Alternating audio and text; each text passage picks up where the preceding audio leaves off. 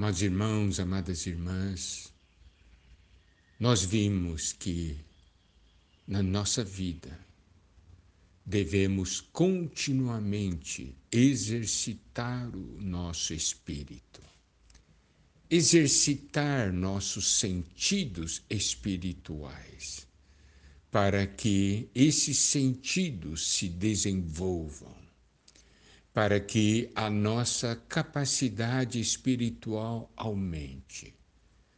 Em nenhum momento nós podemos parar.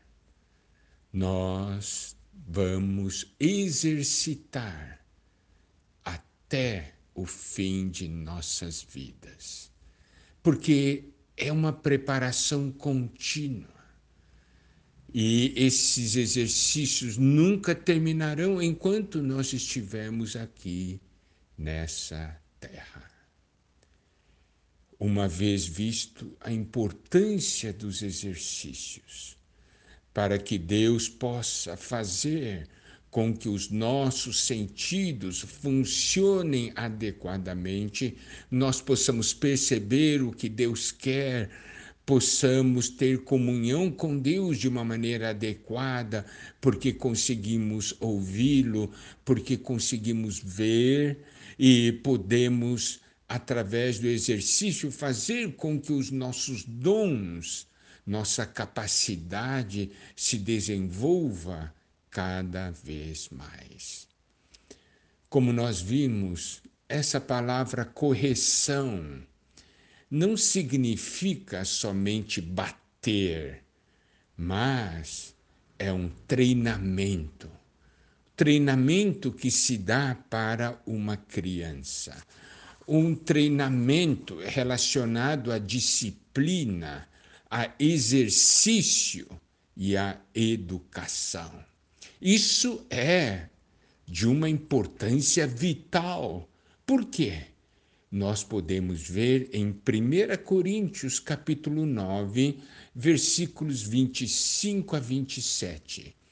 Todo atleta em tudo se domina. Aqueles para alcançar uma coroa corruptível, nós, porém, a incorruptível. Assim corro também eu, não sem meta. Assim luto, não como desferindo golpes no ar, mas esmurro meu corpo e o reduzo à escravidão, para que, tendo pregado a outros, não venha eu mesmo a ser desqualificado.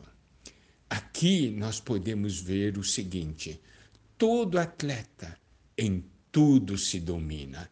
Para que haja esse domínio, para que ele possa se dominar em tudo, a necessidade do exercício.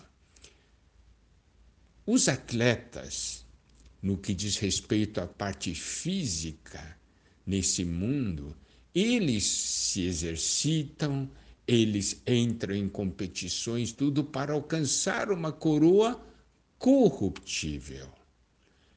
Nós precisamos ver que nós estamos nos exercitando para uma coroa incorruptível.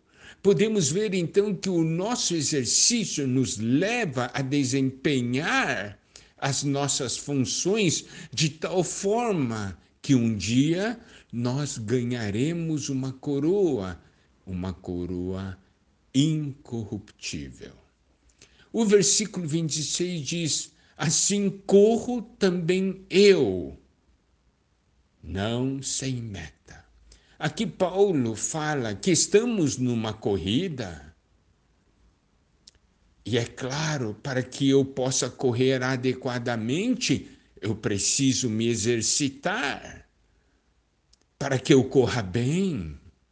E aqui diz não sem meta. Então isso mostra que a minha corrida, o meu exercício não é sem meta. Existe uma meta. E aqui diz também assim luto, não como desferindo golpes no ar. Aqui fala que é uma luta. Eu preciso me exercitar para essa luta. E nessa luta nós não desferimos golpes no ar. Isso mostra que nós não desperdiçamos as nossas ações, os nossos esforços, nossos esforços. Ó, oh, aqui diz lutamos, não desferimos golpes no ar e aqui diz esmurro o meu corpo e o reduzo à escravidão. Aqui podemos ver disciplina. Educa o seu corpo, faz com que o corpo seja obediente. Isso é fácil? Não é fácil. A necessidade de exercício. E nós sofremos nesse exercício? Sofremos. Tudo isso para quê? Para que, tendo pregado a outros, não venha eu mesmo a ser desqualificado.